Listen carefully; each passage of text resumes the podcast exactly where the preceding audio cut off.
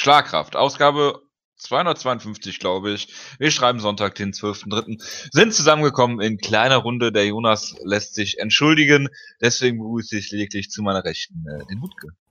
Der Jonas ist ja äh, aktuell Korrespondent für ähm, Shoot Wrestling gewesen an diesem Wochenende. Deswegen ist er. Was wir da. hier an der Sendung an, aber nicht Am Samstag war er ja da, hat ein Live-Ticker von Ambition gemacht wo ja das ehemalige UFC-Talent Matthew Riddle dran teilgenommen hat und auch den Sieg davon getragen hat. Ich glaube im Finale über Timothy, Timothy Thatcher, was ähm, schon ziemlich beeindruckend ist, einen der besten Ringkämpfer äh, der Welt so zu besiegen. Nein. Jetzt, dabei war ja auch noch Jeffrey Cobb, ehemaliger ähm, olympischer Fahnenträger für Guam in 2004 ein äh, Weltklasse-Ringer, also kein Weltklasse-Ringer, aber ein ehemaliger Weltklasse-Fahnenträger. Ja, olympischer Ringer, also ein sehr guter Ringer. Und dazu auch noch solche Leute wie Speedboy, Mike Bailey, ein Taekwondo-Kämpfer der Extraklasse, oder Mario Saani, ein Blue Belt in ähm, Brazilian Jiu-Jitsu. Also, Wutke? bin sehr beeindruckt davon. Ja. Darf ich dich, darf ich dich auf deine Worte aus dem Vorgespräch hinweisen, dass wir heute eine kompakte Ausgabe machen? Ja, für Mixed Martial Arts. Ich dachte, Foodwrestling ist natürlich immer noch was ganz anderes. Und hätte ich die Show äh, gesehen, hätte, wäre ich da gewesen, würde es auch ein komplettes Review der Show geben. Aber das kann ja Jonas nächste Woche gerne tun. Ich glaube nicht. Das kannst du gerne glauben, aber es wird passieren. Ich glaube nicht, dass es dazu kommt. Werden wir sehen. Vielleicht, wenn Jonas noch gute Erinnerungen hat, dann kann es natürlich. Nein, wird er nicht haben. Ich bin mir, ich bin mir ganz sicher. Gut. Dann äh, starten wir mit der UFC-Show von äh, gestern Abend. Äh, das ist ein bisschen, ein bisschen schade. Ich meine, wir schimpfen zwar immer auf den Jonas, aber der ist eigentlich derjenige, der immer die Shows guckt. Von vorne bis hinten. Ähm, ich schimpfe auf den Jonas, weil es weil ein gutes, einfaches Stil ist. Und wir sind einfach nur Bullies. Wir sind die Grey Maynard, der Postcaster hier. Und ähm, mussten deshalb hier so eine Show dann gucken. Das, dafür sollte sich Jonas eigentlich noch bei uns entschuldigen. Ja, die ähm, Show war ja nicht schlecht, sind wir mal ehrlich. Nein, äh, die Show ist nicht schlecht. Ich hätte natürlich auch ähm, den einen oder anderen Kampf gesehen. Äh, so oder so, jetzt habe ich mehr gesehen, als äh, mir lieb war, aber wir fangen einfach mal an mit dem Main Event, den ich so oder so geguckt hätte. Weil, Garrett McLellan also. Nee, äh, Save the Best for Last, habe ich mir gedacht. Ah, okay. Du musst mich, der, Jonas hat ja gesagt, du musst mich noch shamen für Gareth McLellan, aber. Ich shame niemanden für Gareth McLellan. Garrick? Das sowieso nicht. Gut, äh, Kevin Gastelum gegen äh, Vitor Belfort. Und, äh, ja. Willst du mal anfangen oder soll ich anfangen? Mir ist es eigentlich egal. Es ist eigentlich ein sehr einfacher äh, zu beredender Kampf gewesen. Vitor Belfort, was war das gerade für ein Geräusch? Ist irgendjemand dazugekommen? Äh, ja. Da Günther ist dazugekommen. Okay. Sorry, ich, ich habe nur auch das Geräusch gehört hab mich gerade ein bisschen abgelenkt. Entschuldigung dafür. Es war eigentlich der Kampf, wie zu erwarten war. Vitor Belfort ist ein Kämpfer, der gefährlich ist, immer noch in den ersten zwei Minuten eines Kampfes.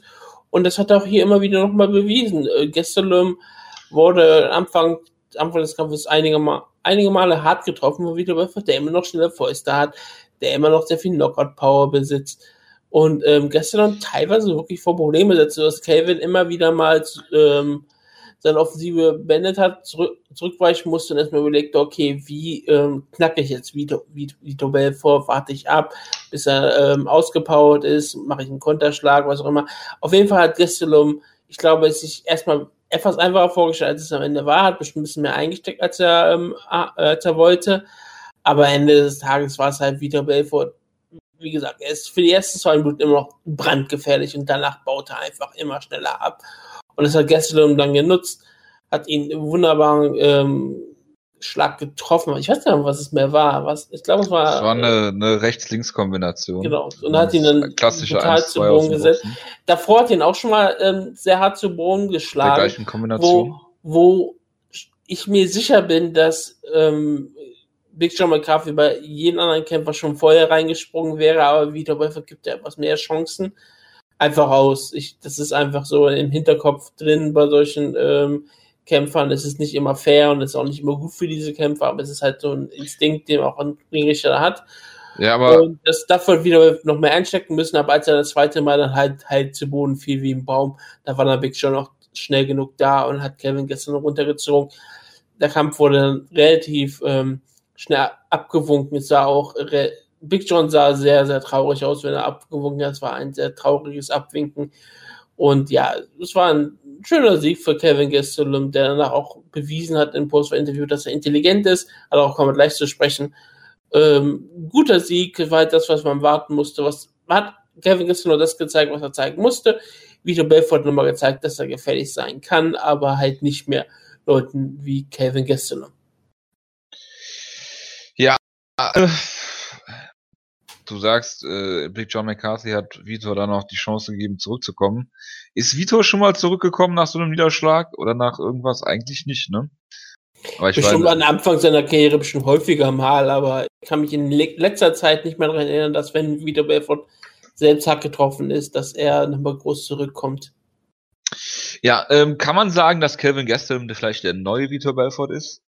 Weil er, Nein. ich meine, er ist komplett anders, aber ja. ähm, in der Middleweight Division ist er mit Sicherheit einer der Leute, die die, die ähm, schnellste Geschwindigkeit in den Fäusten haben.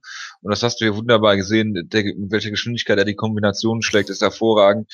Ähm, trotz des Reichweiten-Nachteils. Und du hast gesehen, natürlich ist er kleiner als Vitor.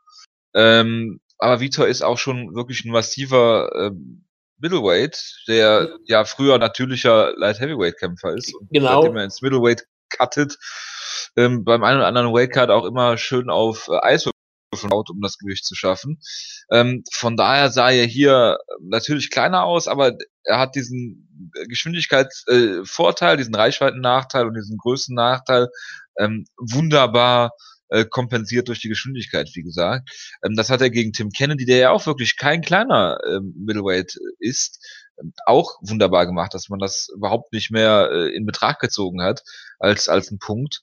Und äh, von daher, ich sag mal, wenn es natürlich in diese höheren Gefilde kommt, äh, wenn es gegen eine Chris Whiteman gehen sollte, gegen den Luke Rockhold, ähm, das sind halt noch ganz andere Typen. Ne? Ein Jacare, ein, äh, selbst Michael Bisping ist auch nochmal ein sehr, sehr großer ähm, Middleweight-Kämpfer, aber ich denke mal, äh, vielleicht hat Calvin Gastelum sich jetzt so gedanklich damit abgefunden, im Middleweight angekommen zu sein.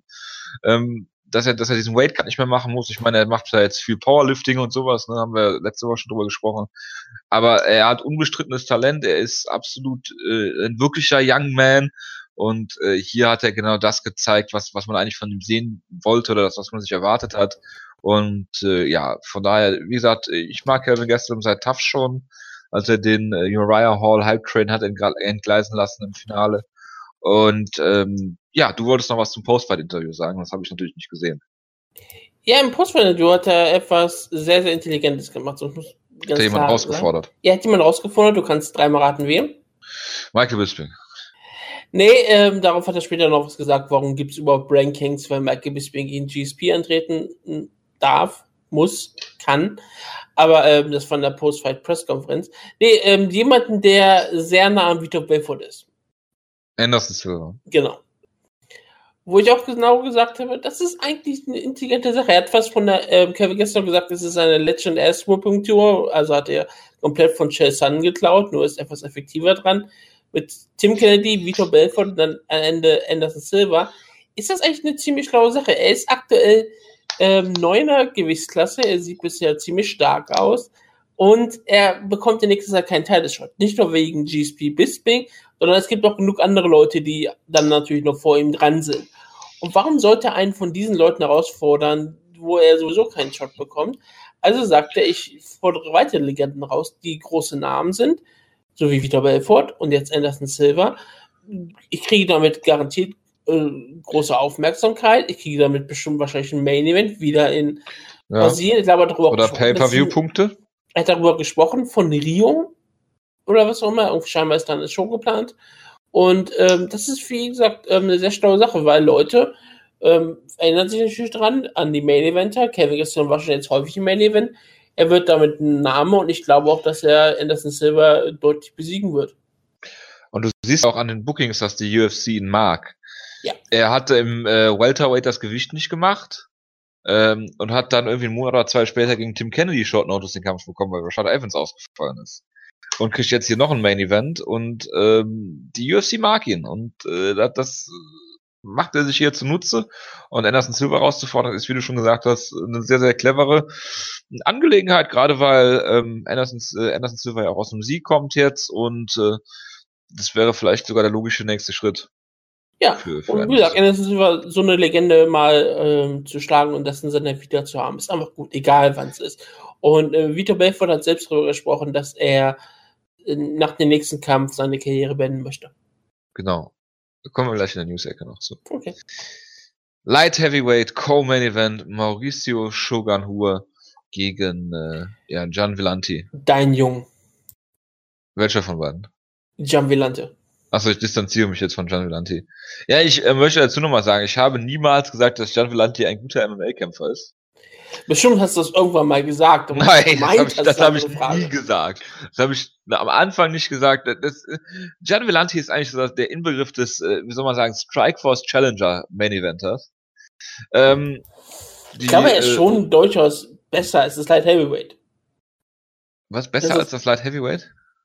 Das heißt, der größer als die Division. Ja, die Division ist schrecklich. Und ich glaube, er ist ein guter Light Heavyweight Kämpfer. Er profitiert was alles davon. aussagt. Ich würde, ja, vielleicht ist er sogar nur ein oberer Durchschnitt Light Heavyweight Kämpfer. Ich glaube, äh, er ist Top 15, das ist noch zu Recht in der Brian UFC. Stan hat ihn damit gehypt, dass er äh, im College mal Linebacker war und auch mehrere, äh, mehrer, mehrmals Joe Flake äh, gesackt hat. Super.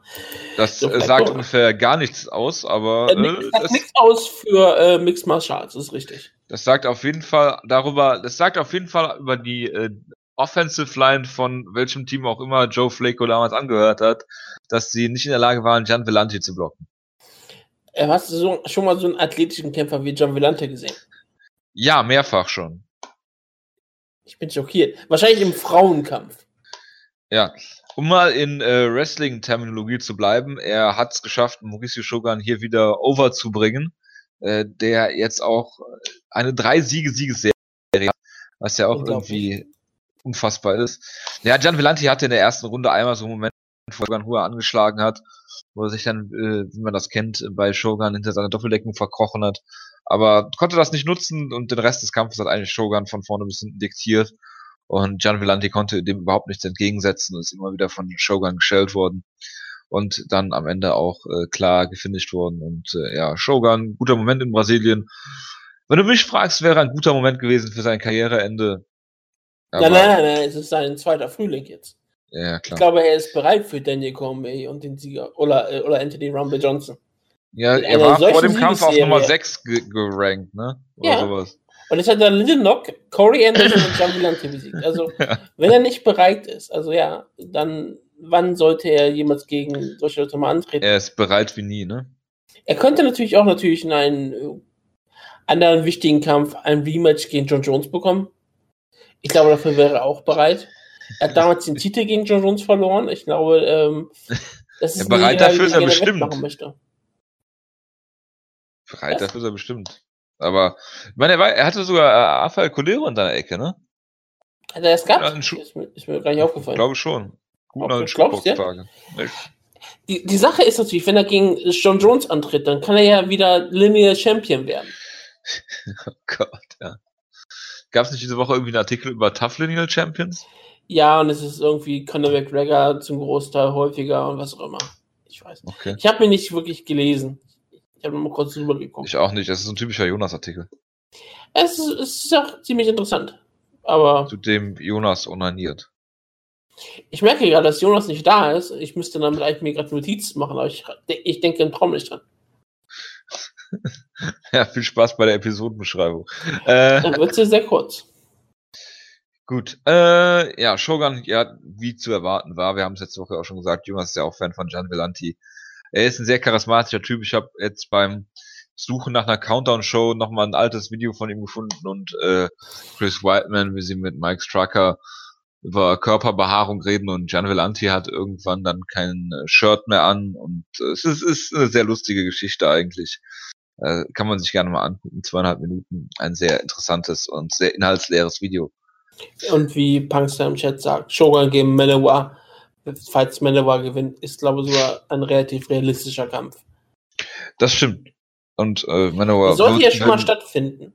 wenn ich mich nicht komplett erinnere. Ich glaube, äh, Manowar verletzt. Manowar hat sich verletzt. Ja, ich schaue gerade, ich schaue mal kurz. Ja, hier steht es genau. Im Jahr 2014 sollte der Kampf stattfinden. November 2014. Ja gut, bei Shogun verfliegt die Zeit, ja. den Fuß gebrochen. Ja. Und dann sprang äh, Ovin Sempru ein. Ja gut, wie das geendet ist, da möchten wir jetzt nicht nochmal drüber reden. Gut, ähm, reden wir über einen sehr faszinierenden Kampf, über ähm, Edson Barbosa gegen Benil Dariush. Reden wir darüber, dass es ein wunderbares Knockout gab.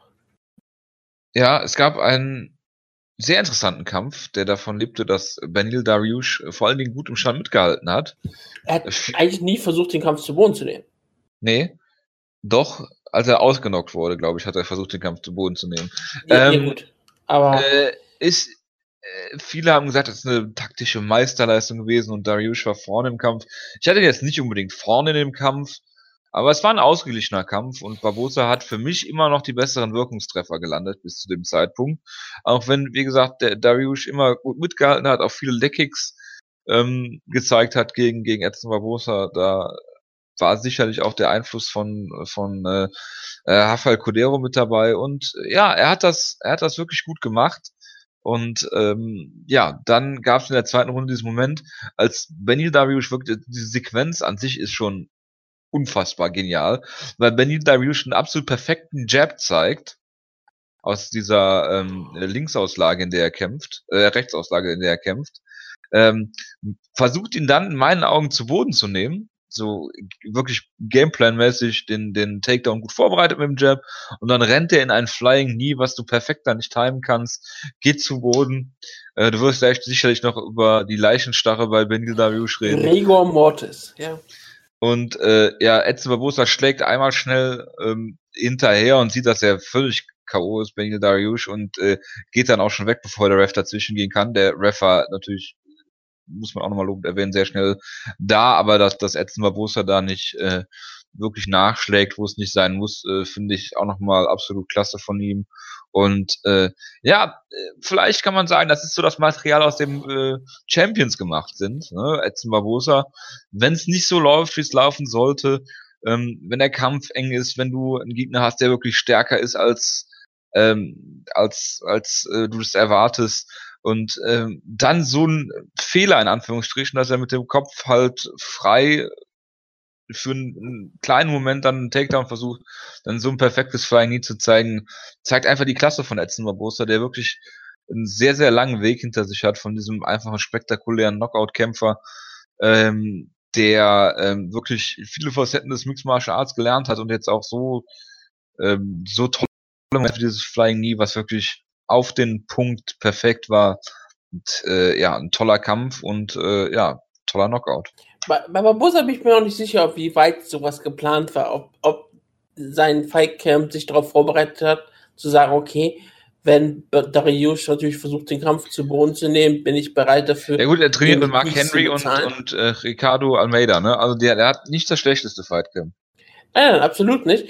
Und ich kann mir sowas durchaus vorstellen, aber Darius wieder hat den Kampf sehr schlau gekämpft, dass er sich so wohl fühlte, stehend mit jemandem wie Edson Barbosa und ihn teilweise super ausgekonnt hat, super unter Druck gesetzt hat. War schon eine ziemlich starke Leistung. Edson Barbosa ist in den letzten Jahren ähm, eigentlich nur von Top-Leuten besiegt worden. Wenn man jetzt natürlich an dieser späten Liga gegen Jamie Warner äh, wegnimmt, hat er äh, drei Niederlagen in den letzten ähm, fünf Jahren gegen Donald Cerrone, was nun wirklich keine Schande ist, gegen Michael Johnson, ein, ein Top-Kämpfer, und gegen Tony Ferguson. Und ich meine, Tony Ferguson ist nun einer der besten Kämpfer in der Lightweight Division, in der wohl besten Division überhaupt. Und Edson Bosa hat seitdem Anthony Pettis, Gilbert Melendez und Billy Dariush besiegt. Du kannst locker darüber reden, dass Edson Barbosa sich einen Teil schon verdient. Ich glaube, ihm fehlt ein einziger großer Sieg, aber ich meine, du kannst nicht sagen, Anthony Pettis und Gilbert Melendez. Also er hat zwei große Siege. Dariush war dann halt der Kampf, gegen den er kämpfen musste, weil sonst niemand da war. Aber du kannst aktuell das Argument machen, dass er sich jetzt mehr in Teile schon verdient hat als jemand wie Khabib Nurmagomedov, wenn er jetzt immer verletzt ist. Und ich sag mal so, ähm, wenn Tony Ferguson jetzt wirklich weg gegen Michael Johnson oder was antreten wird, ich glaube, jetzt Barbosa ist direkt darunter. Ich habe gerade George Soteropoulos gehört. Das hast du mit Sicherheit nicht gesagt. Nein, ich habe nicht George Soteropoulos gesagt. Gut. Das freut mich natürlich. Ja, Edson Barbosa, gegen wen kann man denn jetzt stellen, Wutke? Ja, ich, ich, ich würde mal bei ihm sagen, abwarten, mal schauen, was jetzt passiert. Denn, wie gesagt, ich sehe ihn direkt unter Tony Ferguson als einen der möglichen Teilherausforderer. Aktuell. Man muss ja sehen, was die Zukunft ist. Und ähm, was die UFC plant, wenn jemand wie Khabib jetzt zurückkommt und er kriegt jetzt nicht direkt wieder einen, ähm, ähm, einen Kampf gegen Tony Ferguson oder was auch immer, dann würde ich ihn, würde ich ihn jetzt gerne jetzt mal, er gegen Khabib nur Nurmagomedov sehen. Ich glaube, das wäre ähm, ein Kampf auf dem Niveau, man sich einstellen kann. Und sonst gibt es genug andere Gegner, die garantiert auch in nächster Zeit gegen antreten können. Das de Poirier kann es jetzt nicht mehr sein, aber ähm, auf diesem Niveau muss er sich jetzt bewegen, wie ich finde. Ja, scheinbar haben Adi Alvarez und Dustin Poirier ähm, sich, sich auf einen Kampf geeinigt. Ja, Nurmagomedov ist für mich äh, sollte Connor gegen Tony Ferguson kämpfen, Habib dann vielleicht gegen äh, Edson Barbosa, das würde jetzt vielleicht am meisten Sinn machen. ADA geht ja hoch ins Welterweight und sonst ist nicht mehr viel da eigentlich. Edson Barbosa gegen Nate Diaz. Es ist kein Kampf, den Nate Diaz nehmen würde. Ja, Es wäre ein ziemlich unterhaltsamer Kampf, glaube ich. Aber es ist kein Kampf, den Nate Diaz ähm, annehmen würde, glaube ich. mal schauen, ne? Irgendwann braucht er auch Geld. Ja, er wird dann halt gegen Anderson Silva treten. Ach so, verstehe. Ray Borg gegen Jussi Formiga. Wurde gesagt, mir bisher hast du es geguckt hast. Ich habe nur eine Runde durchgehalten, weil ich fand es unfassbar langweilig und Flyweights sind scheiße und es sagt einiges aus, wenn du einen Flyweight drei Runden Kampf hattest und es keinen Fight of the Night gab. nee, ich habe den Kampf nicht wirklich geschaut. Ich habe ich hab, ich hab reingeschaut, immer mal wieder, hab gesagt, okay, ja, es ist Ray Borg. Ray Borg gewinnt den Kampf. Schön, freut mich. Jonas würde jetzt sehr viel über diesen Kampf reden. ja, und Aber- wie? Die Sache ist, er kann das gerne nächste Woche nachholen.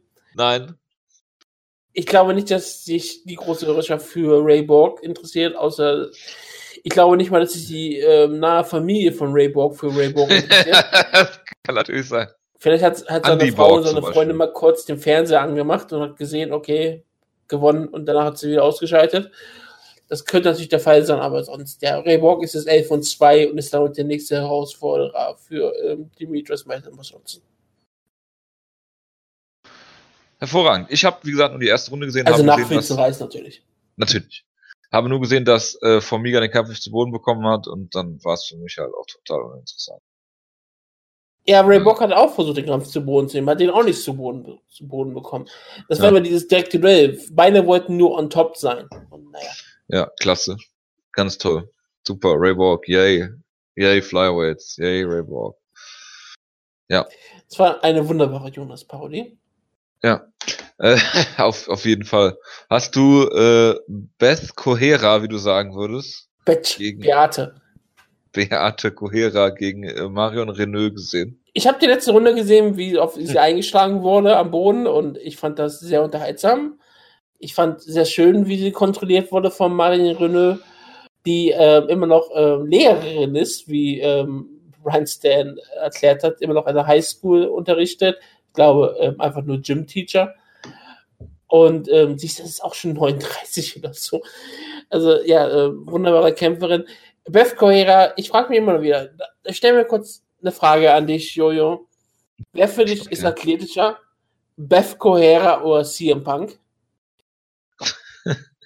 Ich habe, äh, ich habe beide schon kämpfen sehen im Hooters in äh, San Diego und ich muss sagen, ich müsste beide gegeneinander sehen. Beth Correa hat immer den. Ich weiß immer nicht, was das für ein Stil ist, aber wenn du ihre, ihre Stancer guckst, ihre, ihre, wie sie mit ihren Fäusten agiert, während sie Ja. ähm, strikt, es, es sieht so absurd aus und sie hat damit immer noch Erfolg. In gewissem Sinne. Sie hat ja auch immer noch schnelle Fäuste und sie hat auch gewisse Kraft. Sie ist unangenehm in der ersten Runde. Sie kann den Kampf dreckig gestalten. Aber sie, sie wirkt halt echt so wie. Sie sollte niemals eine Top 15 Kämpferin sein, aber aus irgendwelchen Gründen ist sie das im Bantamweight. Tja. Sie wirkt halt, sie wirkt falsch, sie wirkt nicht wie eine Kämpferin. Also sie wirkt wie eine Kämpferin, aber nicht wie eine professionelle äh, Starkämpferin, wie es in der UFC äh, sowas bringen konnte. Ich meine, sie ist eine ehemalige Title-Herausforderin. Das ist vollkommen absurd.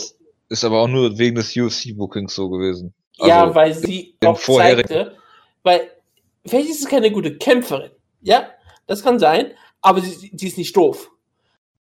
Sie hat ja, wie gesagt, sich die perfekten Gegnerin ausgesucht, um gegen Ronda Rousey anzutreten. Ich glaube, das war mehr Zufall. Da kam sie für Jung. Äh, sie hat, glaube ich, nach dem Jasmine, äh, nach dem Jasmine Duke Kampf hat sie sofort ähm, Basler rausgefordert, hat Basler bekommen und nach dem Basler Kampf hat sie sofort Rousey rausgefordert und hat daraus eine Storyline gemacht. Ich glaube, sie ist, sie ist nicht doof und sie schafft es ja auch immer wieder, ähm, gerade in Brasilien, sehr viel Aufmerksam zu, Aufmerksamkeit zu generieren.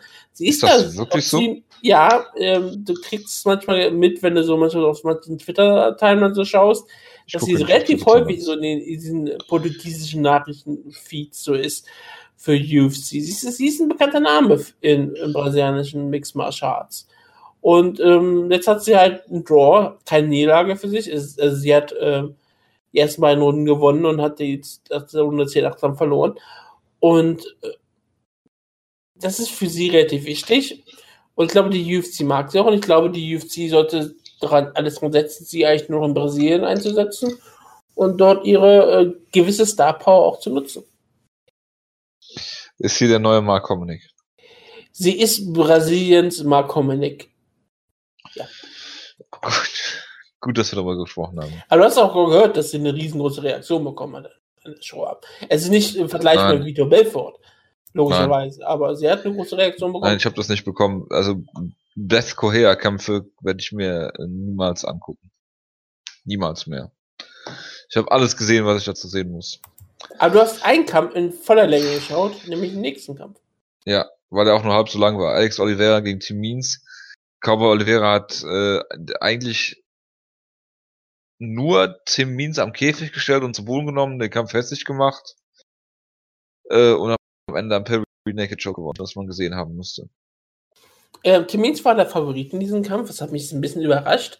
Klar, er ist der neue Matt Brown, aber der neue Matt Brown ist immer noch Matt Brown. Deswegen kann ich, auch, okay.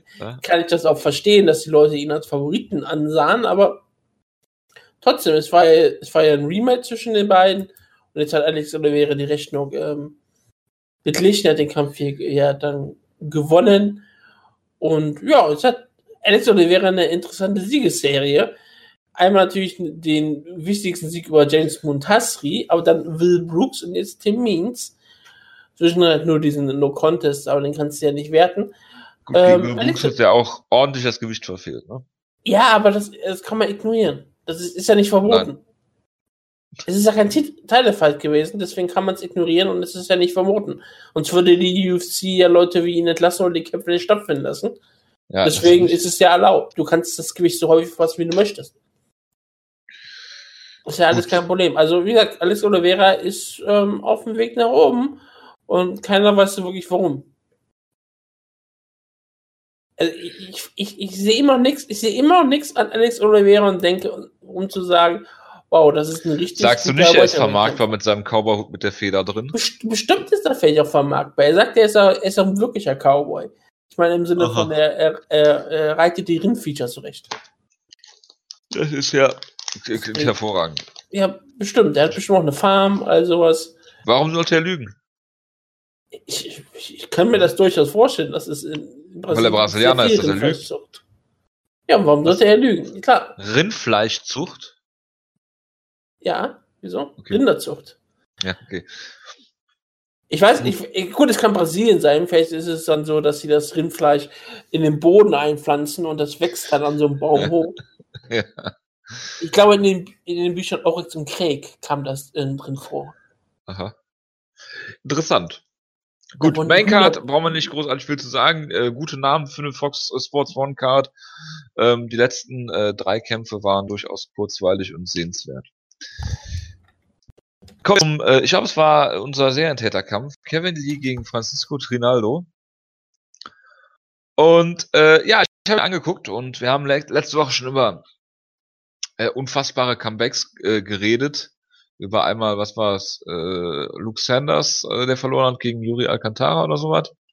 War das so? Ja, ne? Und wer war der, was war der zweite Kampf? Darren Elkins gegen Mirsad Bektic. Und die haben ja wieder so ein, so ein Comeback, was irgendwie nicht, nicht kommen zu sehen war. Äh, Trinaldo hat den Kampf bestimmt im Stand, hat immer wieder seine äh, harte Linke geschlagen. Kevin Lee hat den Kampf nicht so wirklich unter Kontrolle bekommen, konnte den Kampf nicht zu Boden nehmen. Und ja, Trinaldo steht aber, das muss man ihm einfach vorwerfen, viel zu offen im Stand.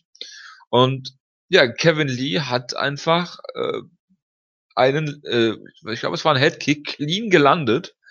Ähm, und danach war der Kampf vorbei für Francisco Trinaldo, ist dann zu Boden genommen worden äh, und ja, hat den Rücken direkt aufgegeben und ist submitted worden per Rear Naked Show.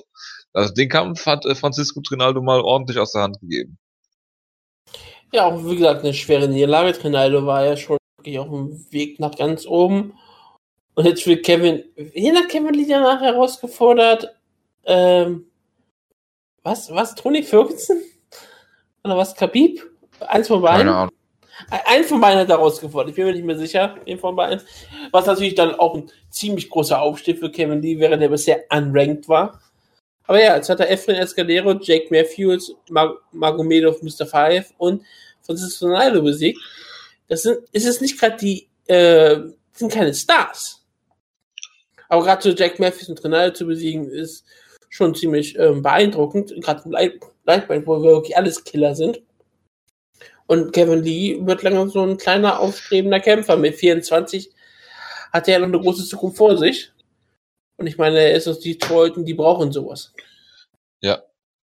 Darren Cruikshank und Kevin Lee sind die letzten Hoffnungen, die Detroit noch hat. Ja, und Darren Cruikshank ist ein stell dir mal vor, in Japan. Stell dir mal vor, die bauen zusammen ein Auto.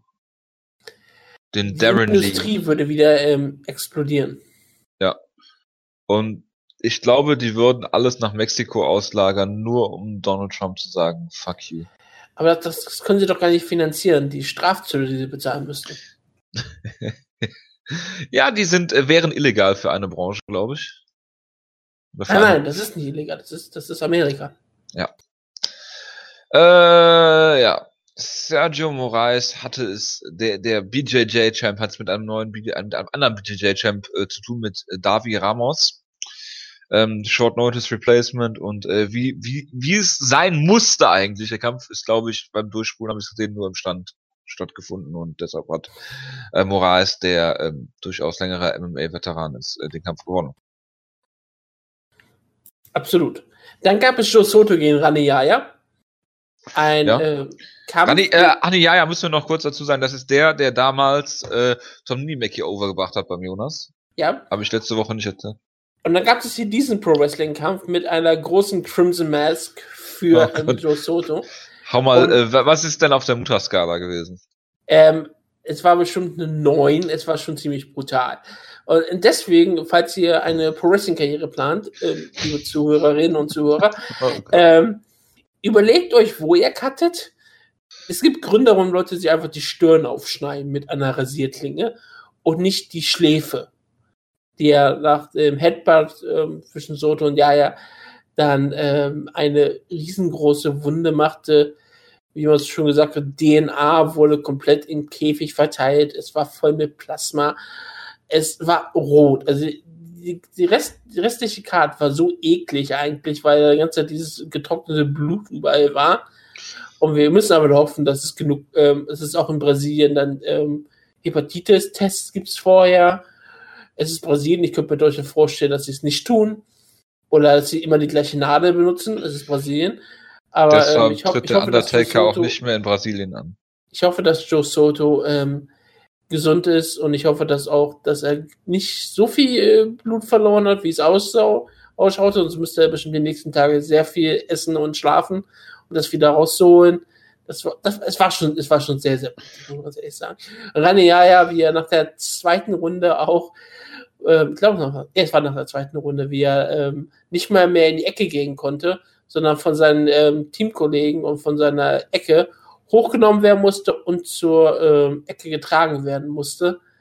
Was nicht erlaubt ist, aber trotzdem natürlich durchgewunken wurde, ist schon ziemlich beeindruckend.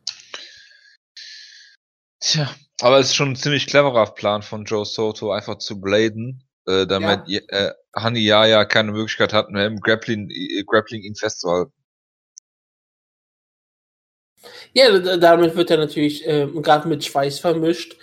Äh, ist das eine sehr, sehr gute Kombination. Logisch. Klar. Äh, Micha pra Praceres hat äh, Joshua Bergman besiegt. Nein, Josh Bergman laut äh, Joe Martinez natürlich.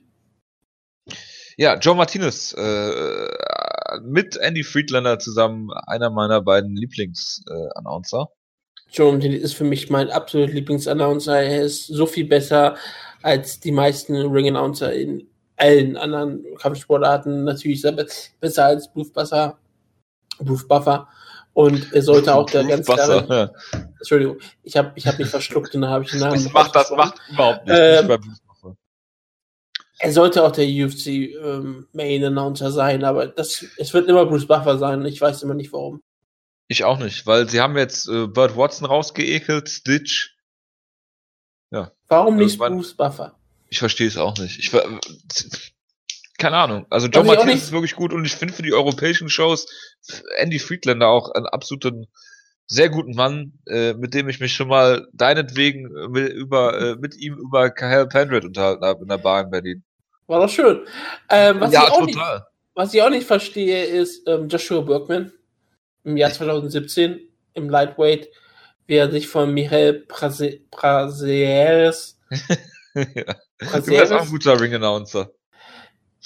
Ähm, ich, ich, ich könnte es garantiert nicht. Äh, Michael Paceres hat ihn komplett auseinandergeschraubt und dann mit einem North South Choke ausgeschockt, was sehr schön ist, weil so, wann sieht man so einen North South Choke mal? Das ist das vierte Mal in der UFC, das heißt North South Choke. Einer war einfach ein S-Choke. Ich habe ja, das genau. anzuführen, einen S-Choke zu nennen, aber das setzt sich irgendwie nicht durch. Es ist der NS-Choke und das erste Mal, dass ich ihn in der UFC je gesehen habe, von Jeff Munson. Also die sagten, es wäre viermal der Fall gewesen bisher von Jeff Monson, von Proceris hier, dann von Jake Ellenberger. Ich weiß nicht, ob die das gegen gegen äh, äh, hier Josh Koscheck meinen. Das sah für mich nicht aus wie North South Choke. Und ich weiß gar nicht, wer der dritte, äh, da der vierte dann war. Irgendwer hat's geschrieben. Ich habe es auch retweetet, glaube ich, auf, auf Twitter logischerweise. Ja, jedenfalls äh, hat er es dann geschafft. Er hat äh, äh, Joshua Bergman hier in der Side Control gehabt und ist dann um ihn rumgeklettert und hatte dann den ähm, North-South Choke, mit dem, über den wir auch hier, glaube ich, schon ähm, geredet haben. Mit, ich glaube, äh, Kant, war das Vakant, den wir darüber geredet haben? Über den North-South Choke? Kann, ich glaube, ich war mit der Ausgabe mit Vakant nie dabei oder so. Ja, ja, das, äh, ich, das war, glaube ich, so eine Geschichte, wo er sagte, der Choke muss nicht mal ganz drin sein, wenn du ihn, wenn du ihn einigermaßen hast, dann ist er nicht so wichtig dann äh, reicht es einfach, wenn du äh, zudrückst und äh, Kraft. ist eine sehr seltene Submission. Leider, ich äh, mag den eigentlich und äh, ja, Hani Yaya hat wohl auch schon eingezeigt in der UFC. Du kommst halt so selten in diese Position. Ja, du kommst in die Position, wenn du mal in der Position bist, aus welchen Gründen auch immer, dann kommst du, glaube ich, auch nicht unbedingt auf die Idee, den, den Choke zu zeigen. Ich meine, Jeff Monson hat den damals berühmt gemacht. Es ist so, dass Steppenpferd von, von Jeff Monson und äh, das, der Ezekiel Choke äh, von, äh, was der Ezekiel Choke für Alexei Oleinik ist, ist äh, der NS Choke für äh, Jeff Monson. Ja, und wie gesagt, selbst wenn du mal in dieser Position bist, du gehst ja nicht auf den Choke. Du gehst dann versuchst, äh, ja. eine bessere Position zu holen. Ja, weil du die Position auch relativ schnell verlieren kannst. Ja, klar. Weil der Gegner hat eigentlich äh, komplette Beinfreiheit, sich irgendwie rauszuwinden. Ja. Du hältst es ja quasi nur, irgendwie hast du nur Head, Head, Head Arm Control oder sowas. Deswegen. Es ja, ist, aber es ist ein wunderschöner, wunderschöner Submission. Es ist Josh Bergman. Aber er hat eine Legende zu Hause, deswegen alles ist gut. Das, das stimmt. Ja, und auch äh, äh, Paceras hat hier einen äh, Performance-Bonus bekommen, im Gegensatz zu Ray Borg oder Juicy Formiga zum Beispiel. Was einiges aussagt, wie ich finde. Äh, Jeremy Kennedy gegen Honey Jason habe ich nicht gesehen. Äh, Jeremy Kennedy hat gewonnen. Yep. Und dann, äh, ich habe gesehen, die Enttäuschung des Abends. Äh, der Gummi, das Rubberband, äh, Paulo äh, äh, Borracino. Borracino. Das Kondom. Ja. Paulo Enrique Costa hat das Team Schlagkrafttalent Gareth McLellan, den Stolz Südafrikas, den Soldier Boy, den südafrikanischen Grappling- und Karate-Champion, glaube ich, wurde er angekündigt von. Der ähm, in Neuseeland trainiert hat. Ja, der, der extra nach Neuseeland gegangen ist, um professionell zu trainieren. Und ähm, er hat, er hat wirklich alles getan, um, um ihn over zu bringen, äh, Gareth McLaren. Er hat auch gesagt, dass er mit McLaren unter der Woche gesprochen hat und sagt, ja, äh, sein Gegner ist so muskulös, er muss versuchen, in die dritte Runde zu bringen und es gibt nichts Besseres als dritte Runden von Gareth McLellan. Die sind unfassbar schlecht und ja, er ist jetzt 1 und 4. Ich möchte übrigens nochmal zu Protokoll geben, dass ich niemals behauptet habe, dass Gareth McLellan in irgendeiner Form ein guter Mixed Martial Arts Kämpfer ist. Und das hat er hier auch unter Beweis gestellt, weil er ist von vorne bis hinten verprügelt worden. Und ähm, ja, ich freue mich schon auf die nächsten äh, Previews und Reviews zu EFC Africa. Mit Schlägen auf den Hinterkopf, die geduldet sind. Gary McLaren ist dein Hideo Toko. Nein, ich finde ihn relativ scheiße. ist eigentlich nur, weil du, weil du ihn mir so schmackhaft gemacht hast damals, als du gesagt hast, dass der unfassbar schlecht ist, habe ich gedacht, ich wusste nicht, wen ich für Team Schlagkraft nominieren soll und locken soll. Und da habe ich gedacht, warum nicht? Warum nicht? Das, das ist, das ist richtig. Gut. Ähm, ja. News-Ecke. Sonst was zu sagen zu der Show noch? Ich glaube nicht. Okay. News-Ecke. Ja, du hast gerade schon angesprochen, Vitor hat gesagt, er hat noch einen Kampf in sich. Äh, auch Josh Bergman ist noch nicht fertig mit MMA-Kämpfen. Und äh, Rashad Evans übrigens auch nicht. Vitor Belfort hat diese Woche eine interessante Idee äh, in den Raum geworfen. Wutke, du möchtest bestimmt was dazu sagen.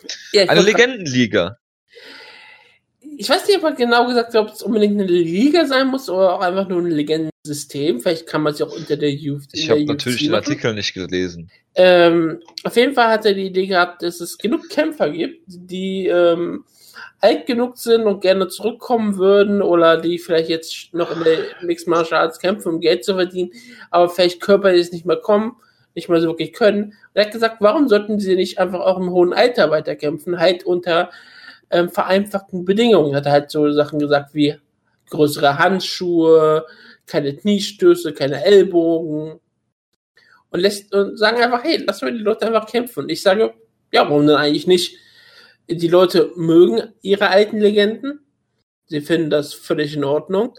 Es sind Stars. wenn man sie vielleicht etwas schützen kann, äh, mit irgendwelchen abgeschwächten Mitteln, da findet man bestimmt eine Idee. Und sagt, okay, dafür sorgen wir halt dafür, dass Leute wie ähm, Chris Lieben nicht mehr äh, mit, 5, äh, mit 40 als Zombie nochmal zu Bellator kommen können und dann nur aus, aus Glück, dass sie nicht zugelassen werden, äh, alles gut läuft oder dass halt ähm, Kämpfer wie ähm, Tito Ortiz noch lange Zeit äh, kämpfen müssen und Chase Sun und also was, dass die alle diese ganz normalen Mixed Martial Arts Kämpfer haben dass es traurig wird, sondern dann hast du einfach den Spaß. Die sind alle unter, unter denselben Bedingungen. Du kannst Leute zurückkommen wie Chuck Liddell, ähm, Rich Franklin, Randy Couture und dann lass sie einfach ein bisschen Spaß haben. Ich, ich, ich wäre voll dafür. Ich, find, ich bin voll für eine Legendenliga. Ich meine, ich habe auch kein Problem, wie das Reise macht äh, Fujita und solche Leute rauskramen und Kosaka und sie bei Route zum Fraß vorwerfen. Das ist für mich auch völlig in Ordnung. Das ist auch unterhaltsam. Oder sie einfach brutal ausnocken zu lassen. Das ist wunderbar. Dafür sind sie ja da. Dafür existieren ja alte Leute im Mixed ja, Martial Arts. Logisch. Aber ähm, ich habe kein Problem mit der Legendenliga. Ganz ehrlich gesagt, wirklich nicht. Du hast da schon in Gruppenchat gesagt, dass du das schrecklich findest und ich kann es auch verstehen. Du kannst dir gerne Argumente gleich bringen. Ähm, ich kann es verstehen, dass man da ähm, gegen aufgelegt ist, weil es ja immer noch brandgefährlich ist, immer noch ein gefährlicher Sport. Aber wenn die Leute unbedingt kämpfen wollen, dann dafür etwas für ihre Gesundheit zu sorgen, halte ich durchaus für besser. Ja, aber ich denke, dass man viele Kämpfer vor sich selbst schützen muss. Ähm, ich meine, man gucke sich mal an, was mit Gary Goodrich passiert ist. Das ist ein sehr, sehr erschreckendes Beispiel und ich glaube auch, äh, Tattoo und Kopfschutz führen nicht unbedingt dazu, dass äh, Verletzungen da verhindert werden. Absolut ähm, ist ein Kopfschutz und ein äh, äh, dickerer Handschuh führen vielleicht nicht zu Instant Knockouts, aber dazu, dass dann mehrfach halt auf ein offensichtlich nicht mehr sich wehren könnendes Objekt eingeschlagen wird, äh, finde ich auch nicht des Erfinders. Und wie gesagt, ältere, ältere MMA-Kämpfer, die wirklich schon viel, viel mehr eingesteckt haben, als es eigentlich äh, der Sinn ist. Äh, ob das unterhaltsam ist oder nicht, ähm, sei mal dahingestellt. Aber ich persönlich möchte das eigentlich nicht sehen und denke halt auch immer, ähm, die Gesundheit sollte da vorgehen. Aber da es ja MMA ist und da einfach nur Geld verdient werden muss, will, wie auch immer, würde es weiterhin so kämpfen wie Kim es gegen Dada 5000 sehen und alle werden sich darüber äh, freuen und den Kampf auch sehen und dann sich verwundert die Augen reiben, wenn einer der beiden Kämpfer nachher ins Krankenhaus eingeliefert wird und der andere ein halbes Jahr später stirbt. Ja, wir haben den Kampf trotzdem sehr gerne gesehen. Nein. Ja, du nicht, du hast ja auch keinen Spaß am Leben. Ich habe Spaß am Leben, aber ich habe auch gewisse Grenzen, die äh, äh, das äh, durchaus sehr überschreitet. Tut, tut das? Ja. Wer auch Grenzen überschreitet, ist Big, Big Ben Rothwell. Oh Gott. Oh nein. Ja, das ist bestimmt ein gutes Stichwort gewesen. Ah, liebe Gemeinde, die Glocken, die ihr nebenbei immer hört, sind die Glocken des Hildesheimer Doms, der gestern wieder prominent im Fernsehen vertreten war, mit Prominenz aus ganz Deutschland verteilt. Bundespräsident Gauck war da, Bundeskanzlerin Merkel. Ähm, und das war alles, die Prominenz voll, voller Natur war da. Und natürlich auch, normalerweise sind sie da, richtige Predigen zu hören. Und richtige Predigen gibt es nur von der Prophetin selbst, Ronda Rousey, zur Kämpferin geboren, mein Weg an die Spitze der Mixed Martial Arts. Und wir hören nun aus dem Kapitel Niederlage bleibt Niederlage, aber mit Pauken und Trompeten ist es schöner. Ich bin immer aufs Ganze gegangen, habe bis zum Schluss alles gegeben. Die Vorstellung, auf Sicherheit zu spielen und dennoch zu verlieren, widert mich an. Es widerstrebt mir einfach, nicht alles rauszuhauen. Ich setze lieber mit einem Stoßgebet auf den Lippen alles aufs Spiel, als dass ich in den letzten Sekunden auf Nummer sicher gehe und doch verliere. Denn dann würde ich mich nachträglich nur darüber ärgern, dass ich am Ende nicht noch etwas Verrücktes versucht habe. Und das wäre unerträglich. Ich baue nicht darauf, dass die Ringrichter mir gewogen sind. Ich setze lieber alles auf eine Karte, solange ich es noch in der Hand habe. Ich werde nicht gut im Verlieren sein, aber auf die falsche Art zu verlieren, zu verlieren und sein Verhalten zu bereuen, das raubt einen den Stolz. Ich habe diese Art zu verlieren immer gemieden. Und diese Worte gelten natürlich heute noch genauso, wie sie damals geschrieben haben die, waren. Haben die Ringrichter mit Punktrichter verwechselt? Ich weiß es nicht. Ich, ich glaube, in Judo ist das teilweise das gleiche. In so. kleinen Wettbewerben. Ja, aber, aber Judo interessiert ja ungefähr genauso wie Ray Borg. Ja, bitte. Wir haben Geburtstag, Geburtstag. in unserer Gemeinde. Ähm, du hast auch bald Geburtstag, ne? Ich habe auch bald Geburtstag, das ist richtig. Tja. Am Mittwoch, glaube ich. Ja, Mittwoch. Aber ähm, erstmal haben andere Leute Geburtstag. Ja. Äh, Issei Tamura, natürlich oh, dafür. Justin the Silverman Wilcox, UFC-Veteran. Alexis Vila, der Vorgänger von Yolo Romero. Ja, und Antonio ja. McKee haben heute Geburtstag. McKee wird 47 Jahre jung und ist bestimmt noch aktiver Mixed Martial Arts Kämpfer. Hoffentlich. Ähm, wir haben natürlich auch viele Leute, die erst am morgigen Tag Geburtstag haben, weil es viele erst, erst morgen hören. Gratulieren wir natürlich auch vorträglich an Judo Jim Wallet und an Team Schlagkraft Gruvu Lando Venata. Gruvu. Habe ich Gruvu gesagt? Groovy. ich habe nämlich schon den Namen Lando wahrscheinlich gelesen und dann sofort daraus was gemacht. Gruvu klingt aber auch geil.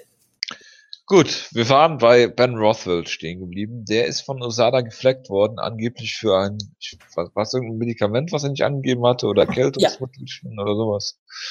Der Kampf mit ähm, Fabrizio Verdum steht jetzt natürlich auf der Kippe, aber ähm, ja, bei ähm, der UFC und USADA ist es ja manchmal so wie in Köln bei der KVB. Da gehst du, steigst du ohne Ticket in eine Bahn ein, aber ist kein Problem, da ist ja noch so ein Automat das heißt, wenn du siehst, dass äh, Kontrollpersonal einsteigt, ziehst du dir einfach noch eine Fahrkarte und niemand äh, hat es dann gesehen und es ist alles okay. Jetzt sind wir langsam an diesem Moment angekommen, den wir sagen, wir wollten einen sauberen Sport, aber eigentlich wollten wir ihn nicht. Nein, wir wollten einen sauberen äh, Sport, der nicht von der USADA kontrolliert, weil die einfach ein absoluter Scheiß sind. Nein, nein, äh, ich bin einfach dafür, dass ich glaube, wir alle anerkennen, dass eine saubere UFC und saubere Mixed Martial Arts nicht ist, was wir eigentlich wollen. Denn wir wollen nicht, dass Kämpfe wie Ben Ro wie, Kämpfer wie Ben Rothwell ähm, gesperrt werden.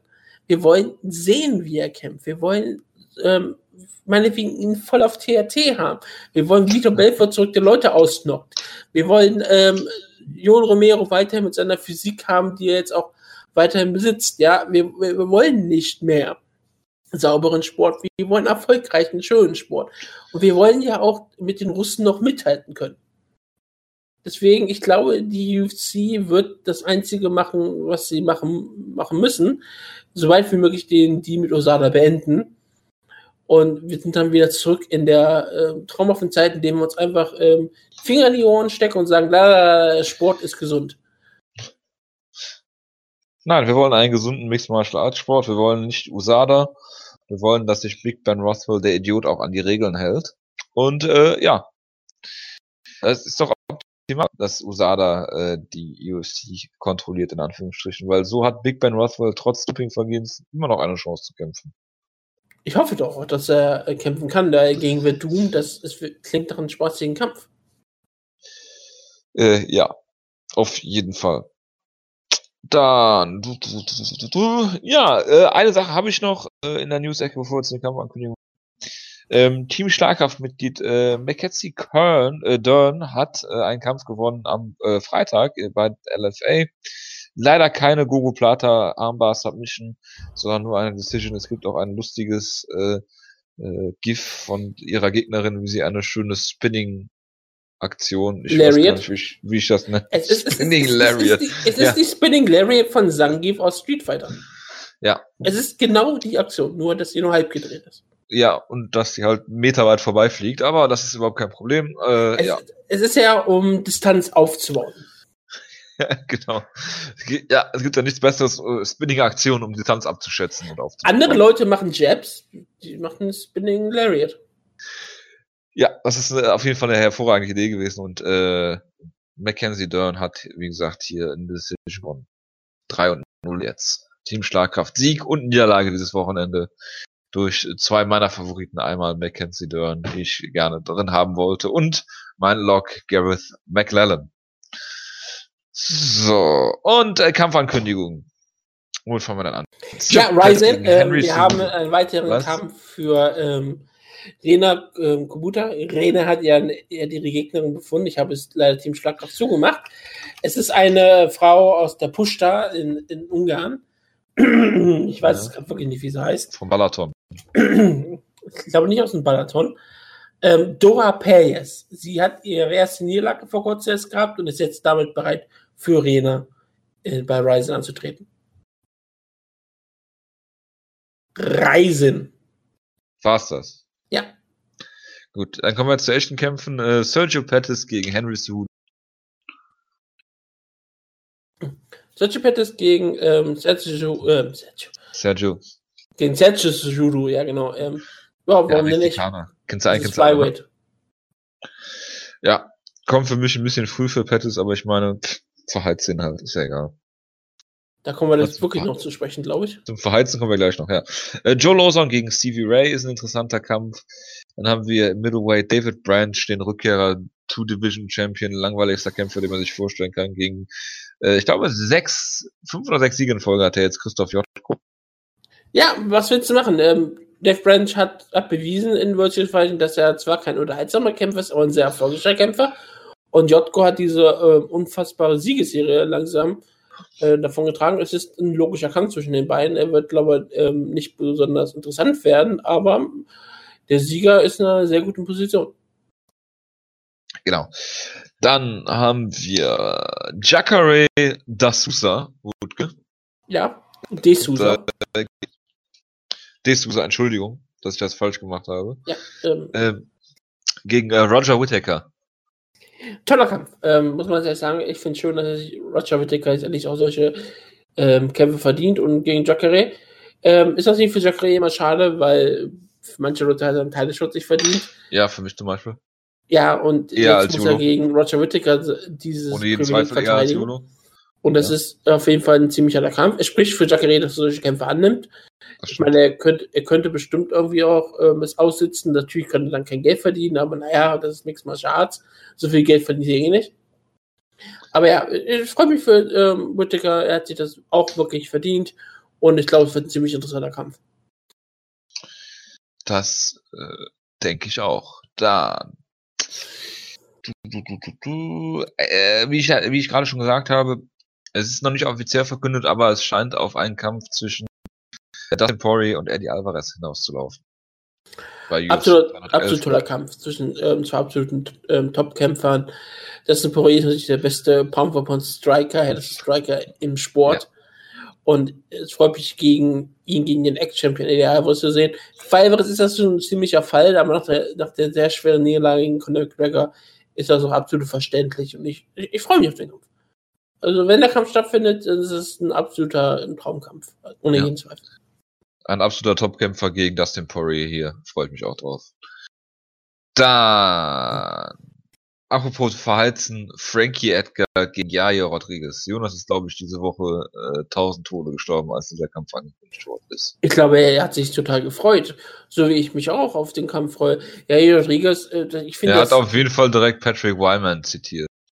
Ja, und ich, ich fand die Aussage, dass dies der absolut richtige Kampf für Jair ist, auch nicht völlig, auch nicht falsch. Ich finde, man kann ja jetzt einfach mal testen und sagen, okay, wie gut bist du jetzt wirklich? Frankie Edgar ist es nicht mehr, nicht mehr näher an des äh, Title, äh, Titels, Entschuldigung.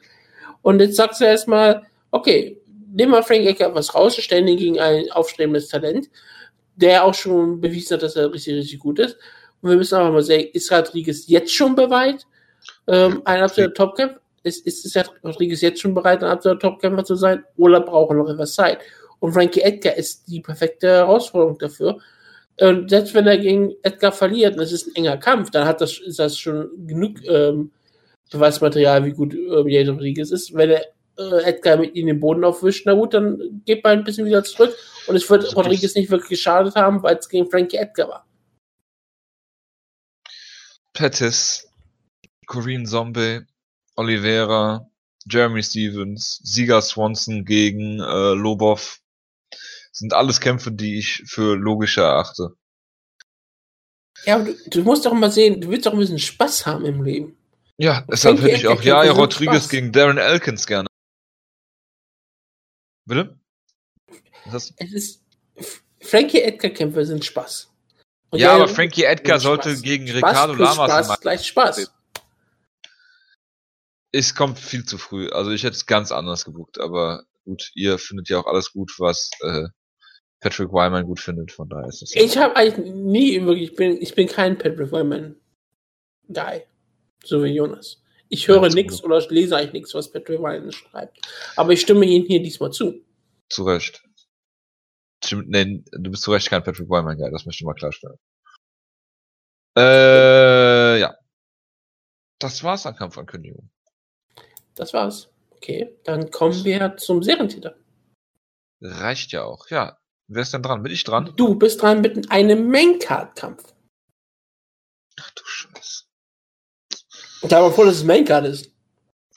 Nö, ich hätte Joseph Duffy gegen Reza Madadi genommen von den Philips. Aber, oder der Umilianchuk gegen Johnson. Noch geiler. Äh, Tom Gries gegen Olovase Dambose. ja. Äh, ähm, wie sieht's denn aus beim, beim Serientäter aktuell eigentlich? Hat jemand eine Serie jetzt noch nach dem Sieg ja, von Ronaldo? es haben noch relativ viele Leute eine Serie. Ja? Aber einer ähm, ragt, ne, zwei Leute ragen hervor. Ähm, einmal ist es, nee, ist, Entschuldigung, es ragt keiner so richtig hervor. Aber Grissom müsste jetzt die längste haben mit 1, 2, 3, 4 Kämpfen in Folge. Er hat nur den Penya-Kampf falsch getippt gegen Shevchenko. Ich hätte, ich hätte gesagt, der Executioner, der hat noch keinen Kampf falsch getippt, aber er hat ähm, Paul Fader bei, bei Paul Fader gegen Alex Tricky vergessen zu tippen. Deswegen. Dann gibt es noch Daryl Dawkins, 77, der hat auch vier Kämpfe in Folge bisher richtig. Und damit eine lange Serie. Und ähm, es gibt auch Leute wie Psycho77, einer, der immer hier ist. Der hat vergessen zu tippen, sonst hätte er vielleicht auch eine Fünfer-Serie hier. Er hat nämlich auch vier Kämpfe in Folge schon richtig. Daniel H. hat auch vier Kämpfe schon richtig in Folge, ist aber jetzt gerissen mit Ronaldo. Ähm, aber mit die längsten Serie haben, haben zum Beispiel wir beide. Okay. Wir haben eine Fünfer-Serie, Geil. die jetzt gerissen ist. So, Aber da, sie hatten sehr kaputt? viele, auch solche Diaz 209 hat diese auch. Und Jonas auch. Gut, dann nehme ich Arnold Allen gegen Makwan Amerikani.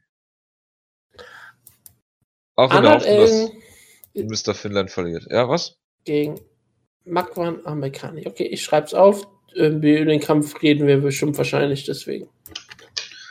Ja. Ich weiß nicht, über was wir sonst noch alles reden, aber äh, fangen wir mal mit dem Main Event an. Jimmy Manowar, der äh, kämpft gegen äh, Beastin 25-8. Wie heißt der, wie ist der Nickname nochmal? Overtime, ja, stimmt. Ich glaube, jetzt ist es Overtime, ja.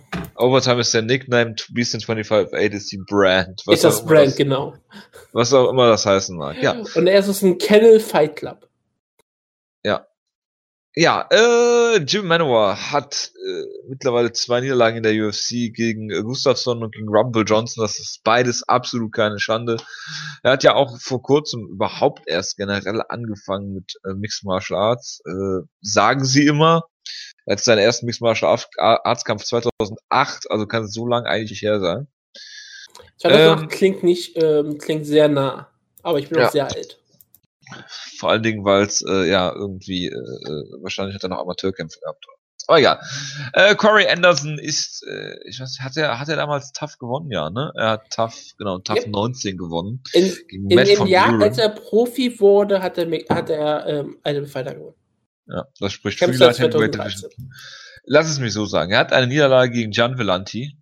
Er wird diesen Kampf verlieren. Und es war ähm, keine einfache Niederlage gegen Javelin. Er hat den Kampf äh, klar gewonnen und dann wurde er brutal ausgenockt. Ja, er hat gegen Jan Blachowitz gewonnen, gegen Fabio Maldonado und gegen Tom Lawler. Das ist eigentlich Äh, ein ziemlich guter Sieg, der Sieg gegen Tom Lawler. Also Tom Lawler sah im Light Heavyweight äh, ziemlich stark aus. Und dann hat Corey Tom Lawler ist auch ziemlich, ziemlich klein fürs Light Heavyweight. Das ist richtig, aber er sah ziemlich Aber gut gegen aus. wen sah der denn stark aus? Er hat. Gian besiegt? Vellante. Wow. Wow. Ma Michael Kuiper. Das war Middleweight. Das ist richtig. Jetzt geht's weiter zurück. Jason McDonald. Nein, nein, äh, François Common, der französischstämmige Bomber, Er ist hat ja auch im Jahr irgendwie 2008 ein, Kyle ist ja Kingsbury auch- besiegt. ist ja irgendwie auch ein Light Heavyweight Kämpfer. Ja, hat aber verloren. Kyle Ja, Kingsbury aber hat er besiegt. hat gegen ihn gekämpft. 2008. Auch schon was. Ja, wow. Ja. Kann dich auch bucken in einem Kampf gegen Francis Camon. Ich möchte nicht gegen François Common kämpfen. Ich glaube, du würdest das Gewicht auch nicht machen. Nee, auf keinen Fall. Ja, siehst du? Light Heavyweight schaffe ich, schaff ich nie. Camon ist doch egal. Ähm, Er kämpft Light Heavyweight in Bellator. ja, Bellator. Sein letzter Gut. Kampf war gegen Linden Wessel in Light Heavyweight. Ja, und stimmt. Gegen Lukas Davis Klinger in Light Heavyweight. Und Er er war hat im, von, er er hat ja geschafft, von Phil 1 Davis ausgenockt zu werden. Ja, und das war im Finale um einen Light Heavyweight-Titel. Äh, wie dem auch sei, ich sage, äh, Jimmy Manowar wird ihn hier ziemlich schnell ausnocken. Corey Anderson ist ein unangenehmer Kämpfer, aber es ist halt Light Heavyweight. Und ich sag mal so, Jim Manoa sah immer aus wie jemand, der durchaus Potenzial hat, ein richtig guter Light Heavyweight Kämpfer zu sein. Klar, es ist Light Heavyweight. Was sagt das schon Besonderes aus? Aber wenn er Leute äh, besiegt, dann besiegt er sie richtig. Er verletzt sie meistens oder knockt sie aus. Außer sie heißen Jan Blachowitz. Und dann ist es noch nicht mal ein wirklich guter Kampf. Aber egal. Ryan Jimmo, Cyril Diabate, Vincent Bru, Zwischendrin hat er nur gegen absolute Top-Leute verloren, gegen Alexander Gustafsson und Anthony Rumble Johnson. Daran ist nichts auszusetzen. Corey Anderson ist nicht auf dem Niveau von Anthony Rumble Johnson und Alexander Gustafsson. Deswegen schließe ich deiner Meinung an, Jimmy Manoa wird Corey Anderson besiegen. Und ich glaube auch, dass er ihn ausnocken wird in der zweiten Runde. Gut, kommen wir nun zu einem von Jonas. Oder eigentlich hat er auch. Nee, er hat eigentlich nur Gunnar Nelson gehypt, ne? Wer was? Er, Jonas. hat äh, Alan Jabeur hypt er nicht wirklich, also nicht, Ah, nicht ich in seiner gut, ne? typischen Art. Also er sagt, dass er ein ziemlich guter Kämpfer ist und dass er ihn mag, aber er hat ihn nie wirklich gehypt. Und ich glaube, er mag ihn ja so sehr, weil er Mike Perry besiegt hat. Ich dachte, er mochte ihn schon vor dem Kampf gegen Albert Tumenov, wo er, ja, er, er mochte ihn, beide gehypt hat. aber er hat ihn nie gehypt. Das muss man mal ganz klar sagen. Es gibt ja, ja wirklich so ja. Hype-Kämpfer, äh, wenn er allerdings gehypt Leute, hat. die er mag. Leute, die Ja, er mag, gibt haben Hype-Kämpfer ist zum Beispiel Anna Nelson. Ja, also die Sache ist, Leute, die er mag, haben meistens noch das Potenzial, gute Kämpfer zu werden. Hype-Kämpfer haben meistens das Potenzial, entlassen zu werden, außer sie sind Isländer scheinbar. Ja, und er trainiert mit Conor McGregor, hallo. ja, das erklärt alles. Mehr brauchst du eigentlich nicht wissen. Ja, Gunnar Nelson ähm, hat einen, einen perfekten UFC-Rekord gehabt auch ähm, bis ins Jahr 2014, als er dann von Rick Story, dem ehemaligen UFC-Kämpfer, gestoppt worden ist, weil ähm, Gunnar Nelson es nicht geschafft hat, den Kampf zu Boden zu nehmen und ähm, sein, sein Gameplan mit seinem wunderbaren Jiu-Jitsu durchzuziehen. Ähm, dann hast du gedacht, okay, kriegt der nächsten Kampf gegen Brandon Thatch, der hervorragend aussah vorher. Ähm, da hast du auch gedacht, okay, entweder er, er nimmt ihn zu Boden oder er verliert den Kampf halt im Stehen. Was macht er? Klingelt ihn furchtbar an im Stand und äh, finisht ihn dann am Boden. Also hat das Stand-Up-Duell gegen äh, Brandon Thatch gewonnen. Und das war Ähm, der gut. Thatch, der davor ähm, Benson Henderson so oft angeklingelt hat und richtig Genau. stark aussah, wie gesagt. Äh, genau, der auch schon in Team Scharkraft war und dann äh, zwei Niederlagen hatte oder sowas. Ähm, und dann äh, Damien Meyer, äh, gut, gegen den verlierst du halt. Äh, und dann hat dann Al Albert Tumanov äh, gefinisht in äh, Rotterdam letztes Jahr. Und ja, Sieg, Niederlage, Sieg, Niederlage. Die Frage ist, äh, wohin geht der Weg? Und ähm, Alan Joban ist eigentlich so der Kämpfer, äh, der hat einen, ich weiß nicht, ob er einen gewissen Namen hat, die Leute kennen ihn vielleicht. Ähm, die Hardcores auf jeden Fall. Ähm, ist äh, jetzt schon, äh, ich glaube, das ist sein äh, schon seit acht oder zehn Kämpfen der UFC. Ähm, ist eigentlich nie in langweiligen Kämpfen. Er hat jetzt Mike Perry besiegt, den viele Leute nicht mögen. Aber ich denke, dass äh, gerade hier in Europa, das ist vielleicht so ein Showcase-Kampf, Co-Main-Event für Gunnar Nelson. Ähm, er kann hier im, im Stand wird Alan Joban, glaube ich, auch nicht so die Gefahr darstellen, ähm, dass er ihn ausnockt oder was auch immer. Da kann er ein bisschen sein, sein flashy Karate zeigen, was eigentlich nichts bringt, außer gegen Brandon Thatch scheinbar. Äh, wenn er den Ball, äh, wenn er den, äh, wenn er den Ball zu Boden bringt. Wenn er den Kampf zu Boden bringt, ähm, kann er ihn äh, zumindest die Runde auf jeden Fall gewinnen, wenn ihn nicht so ihn finishen. Er hat ja diese, diese wunderschönen äh, Transitions und Submissions, äh, meistens Real Shows, die er sich, glaube ich, holt. Und äh, von daher, das würde ich auch gerne sehen. Das ist auch das, was, was man sich von ihm erwartet. Ich glaube, ähm, eine Decision wäre vielleicht sogar eine Enttäuschung, ähm, aber ich glaube, er wird hier gewinnen. Ich sag auch einfach mal Perry Naked Shock, weil Alan Joban dann irgendwann seinen Rücken aufgeben wird. Ich bin überrascht, dass du nicht die einfache Richtung gemacht hast. Ähm, Eligible verlor gegen Albert Tumanov. Albert Tumanov verlor gegen Gunnar Nelson. Ergo Gunnar Nelson gewinnt gegen Alan Jamal. Aber ja, ähm, Gunnar Nelson, wie gesagt, ein absolut exzellenter Kämpfer, der schon bewiesen hat, dass sein, gerade sein Karate-Stil sehr vielen Leuten Probleme machen, machen kann. Und auch, dass er im Stand einfach besser ist, als viele Leute ihm ähm, den Kredit dafür geben. Er hat gegen Brandon Thatch ja bewiesen. Und, und auch gegen äh, Tumanov, äh, einen gefährlichen Kämpfer, hat er auseinandergenommen. Und klar, ihm fehlt vielleicht der letzte Schritt, um gegen die absolute Titel zu gewinnen, gegen Damien Myers oder gegen solche ähm, absoluten Grappler-Killer wie Rick Story. Aber ähm, sonst ist er ein sehr, sehr gefährlicher Kämpfer und es ist Welterweight und er hat noch durchaus Zeit und Potenzial, entwickeln. Er ist 28, er entwickelt sich langsam zu einem der Top-Kämpfer, er kommt in das äh, beste Alter rein und ich bin sehr gespannt, was die Zukunft ihm bringt. Während bei Alan Jabin, klar, er hat jetzt auch eine Dreikampf-Siegesserie, ein Sieg über Mike Perry, was uns alle freut. Jetzt wird er damit äh, bestraft mit Nelson. Mit einem Sieg natürlich äh, katapultiert er sich nach ganz oben, aber er ist jetzt 35 und ich glaube nicht, dass er gut genug ist, um Gunnar Nelson zu stoppen oder irgendeine Decision abzutrotzen. Ich sage, Gunnar Nelson gewinnt den Kampf. Und ja, ich glaube, ich stoppe den auch vorher. Ich glaube, das Submission in der zweiten oder dritten Runde wird dann der Fall sein. Gut, dann Brad Pickett gegen Marlon Vera. Eigentlich sollte Brad Pickett ja hier antreten gegen äh, Ähm, Enrique Briones? Ja. Henry Enrique Briones. Ja, Henry. Enrique Briones. Henry. Wer ist Enrique. Enrique? Hab ich noch nie gehört. Henry ist ein Nickname. Enrique ist ein echter Name. Okay, Enrique Briones hat, glaube ich, noch nie jemand gehört. Das ist, glaube ich, Topology, die diesen Namen exklusiv auf ihrer Enrique Seite. Briones. Gut. Ähm, diese Der Woche Bruder hat, glaube ich, äh, Marie.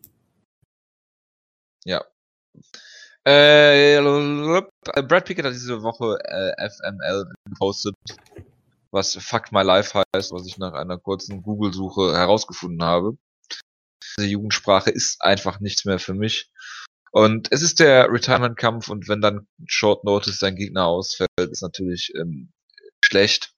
Und wenn man sich den Kampf von äh, Brad Pickett mal anguckt, seine Karriere neigt sich dem Ende, er hätte, es, äh, hätte viele, viele Kämpfe nicht gebraucht. Äh, er hat jetzt zuletzt seine letzten, ja, wie soll man sagen, äh, zwei, vier, sechs, acht, zehn Kämpfe hat er nur äh, drei von gewinnen können. Gegen Easton, Siri und äh, Rivera. Alles andere hat er verloren. Teilweise per Submission, teilweise per K.O. Teilweise im Flyweight. hat er, genau, ähm, da hat er auch äh, sehr, sehr viel eingesteckt, was, was nicht nötig gewesen wäre. Und äh, ja, er kriegt jetzt Short Notice äh, Marlon Vera vorgesetzt, äh, der jetzt äh, letztes Jahr im November einen äh, Featherweight äh, hatte.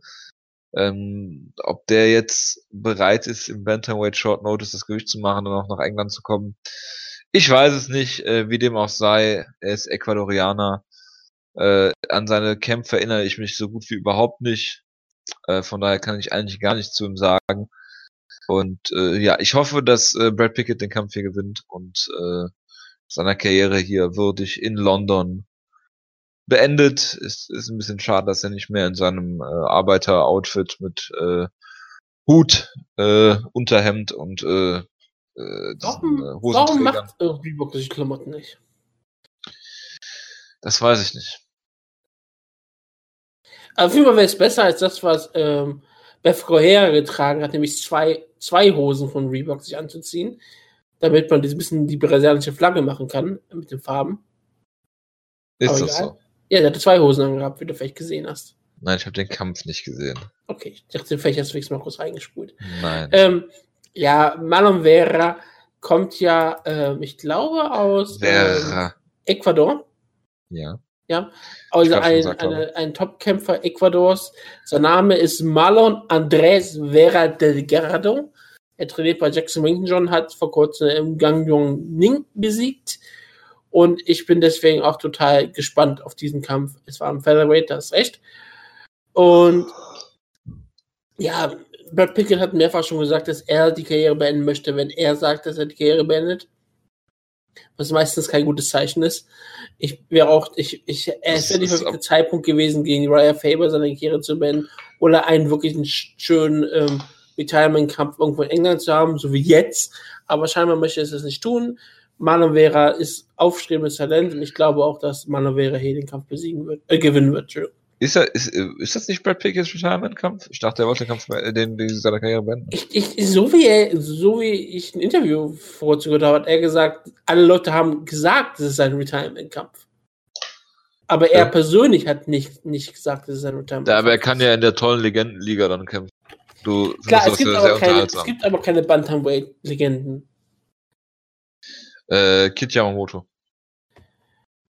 Ähm, nein, nein, nein, nein. Okay, ähm, okay, es ist sein Retirement-Kampf. Also es wird auch immer hier noch gesagt, dass es Retirement ist. Äh, findest du Kid Yamamoto ist kein Talent? Äh, Boah. Yamamoto ist ein riesengroßes jetzt- Talent, aber ist natürlich wenn ein jetzt- Featherweight. Wenn jetzt irgendjemand, äh, in den, äh, wenn jetzt irgendjemand Hideo Tokoro vorschlägt. Ah ne, Jonas ist ja nicht da, ne? Jonas ist nicht mehr da, nein. Er Gut. konzentriert sich jetzt auf das Finale. Ja, ja. Ilya Dragunov und Walter. Ich kann dir gar nicht sagen, wie geil mir das ist. Ähm, ja, Wir warten wir mal- ab und hoffen wir auf ein versöhnliches Karriereende für äh, Brad Pickett. Ja, es ist jetzt offiziell sein Retirement-Kampf. Er hat ähm, jetzt einen Gegner dafür bekommen. Das ist passend zu der Karriere von Brad, Brad Pickett. Und danach kann er sich wieder ähm, Zeit, Zeitung widmen, die er immer dann unter den Arm hat. Darauf freut er sich natürlich auch natürlich sehr. Ja. Dann kommt, Entschuldigung. Kein Problem. Genau, Arnold Allen gegen Mr. Finland, Magman Amerikani. Und Amerikani Kämpfer. hat drei Siege in Folge jetzt in der UFC. Und wie du schon gesagt hast, er ist Jonas Halbkämpfer. Das heißt, früher oder später wird er vernichtend geschlagen werden. Und äh, es könnte, es könnte in diesem Kampf der Fall sein. Ich, ich weiß es ehrlich gesagt nicht ganz genau. Ähm, Arnold Allen habe ich mal interviewt in Berlin, als er Short Notice eingesprungen ist gegen äh, Alan Oma, den äh, Lieblingsingenieur vom Wutke.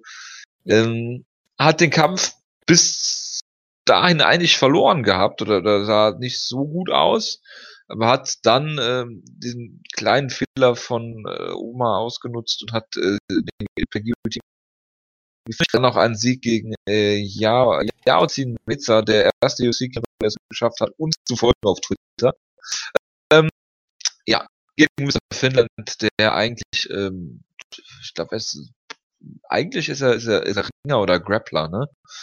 Und ähm, er hat zwar diesen spektakulären Flying Knee Knockout, aber will eigentlich über seinen Strike in den Kampf zu Boden kriegen und da finishen. Manchmal ein bisschen wild.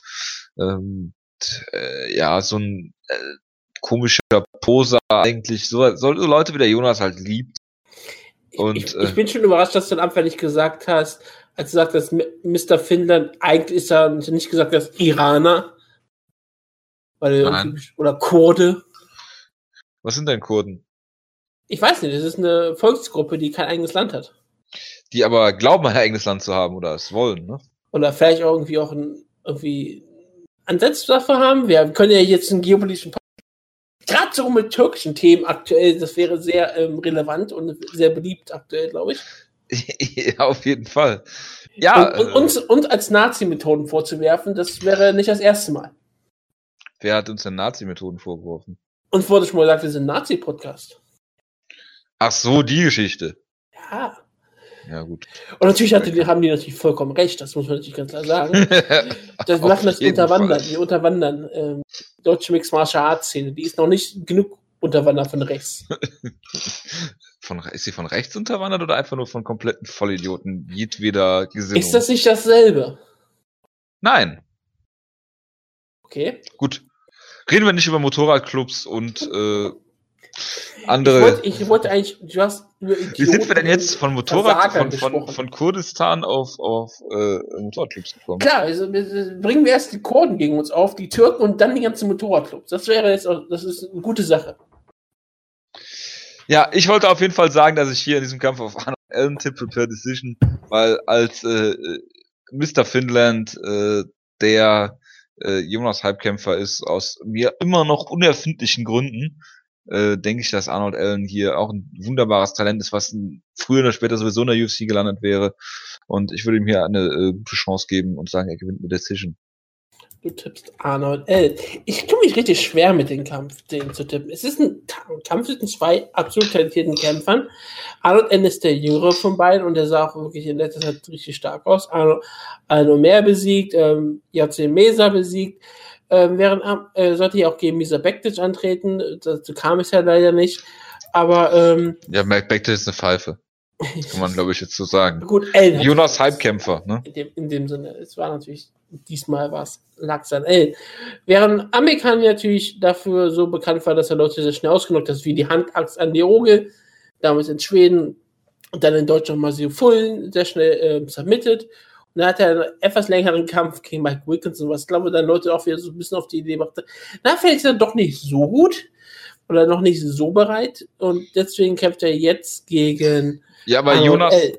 Jonas tut ja so, als wäre er ein absoluter Star und er muss nach Amerika und er muss ganz groß rausgebracht werden. Ich, ich glaube, einer der Gründe, warum Jonas ihn gerade jetzt noch immer hypt, ist ja, dass er Tom Dugos, äh, du, Dufeknoy besiegt hat. Ja, so spricht man aus. Ich weiß nicht, wie er ausgesprochen wird. Wie wird denn ausgesprochen? Team ich Schlagkraft. Tom DeKesney? Neu? Ja, das meine ich ja auch gerade. Ja, aber den, diesen Franzosen den, halt. Ja, aber den hypt Jonas ja auch nur. Ja, und diese, dieser hat eine Niederlage gegen äh, Mark van Amerikani früh in seiner Karriere. Ich glaube, das ja. bedeutet etwas für Jonas. Ja, aber das ist auch wieder nur eine, äh, irgendein Kämpfer, den er natürlich bei irgendeiner Texte wieder gelesen habe und den er ganz toll findet. Und ähm, der gute Tom hat einen UFC-Kampf, den ich nicht bei Team Stark aufgeführt habe, wie ich gerade sehe. Muss ich, ähm, werde ich gleich mal schnell tun. Ähm, aber ja, ich habe wirklich Probleme zu sagen, wer den Kampf gewinnt. Ähm, ich glaube, gerade dieser nicht so besonders tolle Kampf gegen Mike Wilkinson bringt mich auch eher auf die Idee, dass ich sage, Arnold Allen gewinnt ihn. Ich finde Arnold Allen. Aber Mike Wilkinson ist wirklich gut, ne? Das muss man vielleicht mal dazu sagen. Ja, aber äh, es war halt nicht dieser Kampf. Und ich glaube, Arnold Allen ähm, hat ein sehr äh, äh, wunderbares Bild bei ähm, Topology. Ein, ein nettes Grinsen da drauf, sympathischer Kämpfer. Ich sage aber auch mal Arnold Allen. Ich, ich, ich liege wahrscheinlich damit auch noch falsch, aber ich will auch eine Serie aufbauen, weil Jonas auf jeden Fall auf Amerikaner tippen Ja, wird. auf jeden Fall. Sage ich mal, okay, ich gebe das Risiko ein. Ich, ich, ich glaube eher an Amerikaner, aber ich tippe auf Arnold Allen. Okay. Das äh, kann natürlich sein. Lass mich mal eben nachgucken. Ja. Beide sind übrigens riesige Featherweights. Ne? Also wenn du die so mal in Natura siehst, die sehen schon echt groß aus für Featherweight auf jeden Fall. Ist irgendwie jetzt relativ neu, äh, normal, dass die Featherweights viele der Top Featherweights sind ziemlich riesig. Gut, dann äh, haben wir noch irgendwas groß auf der restlichen Karte zu besprechen? Okay, jetzt ja, über Joseph Duffy gegen äh, Reza Madadi würde ich schon noch gerne kurz drüber sprechen. Irish Joe. Ja. Ich glaube, es ist sogar sein letzter Kampf auf dem UFC-Vertrag jetzt. Und der hat ja auch schon irgendwie angekündigt, vielleicht mal ähm, wie der ein oder andere äh, TriStar-Kämpfer Free Agent Gewässer zu testen. GSP äh, hat's vorgemacht und er hat einen Teilschutz sofort bekommen ja gut, ich glaube nicht, dass Joe Duffy einen Title Shot bekommt, wenn er äh, drei Jahre weg ist und einfach wieder, wieder zurückkommt. Ähm, Dana White mag ihn, weil er ihre ist, weil er einen Sieg über Conor McGregor hält und ähm, er ist ein guter Stand-Up-Kämpfer, er hat ja auch diesen Box-Kampfrekord äh, oder Kickbox hat er auch mal gemacht.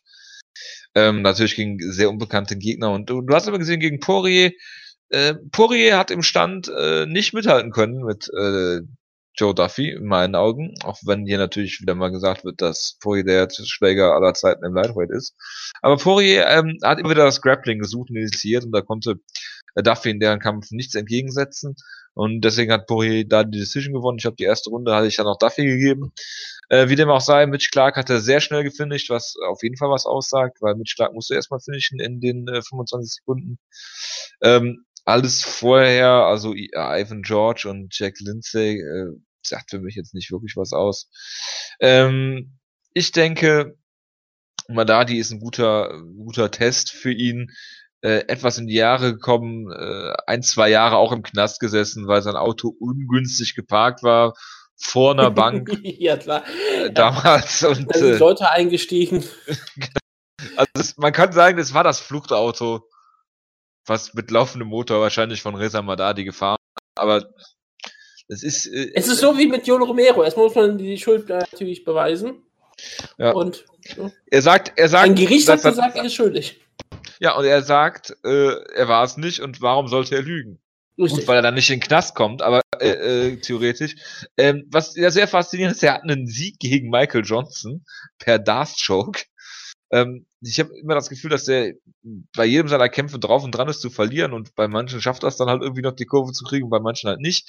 Ähm, Jan Cabral besiegt äh, in Rotterdam äh, und äh, davor gegen Norman Park verloren.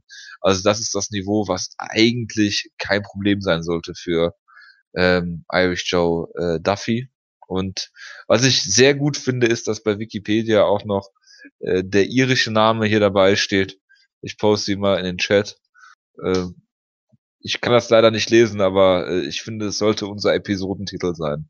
So, Wutke. Oh Gott, das sind diese, äh, ja, ja, das, das, das ist gelisch. Finde ich das mal großartig. Ja, gelisch. Ähm, ich kann es jetzt nicht aussprechen. Ich glaube, ich immer. Deswegen habe ich es auch nicht vorgelesen. Ich versuche es gar nicht erst.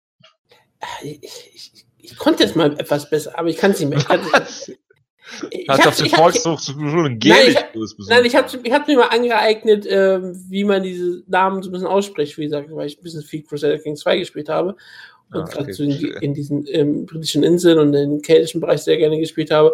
Aber egal. Ähm, es ist ein ziemlich interessanter Kampf und ich freue mich immer, Joseph Duffy zu sehen. Es ist immer schön, einen Iren mal zu sehen in der UFC.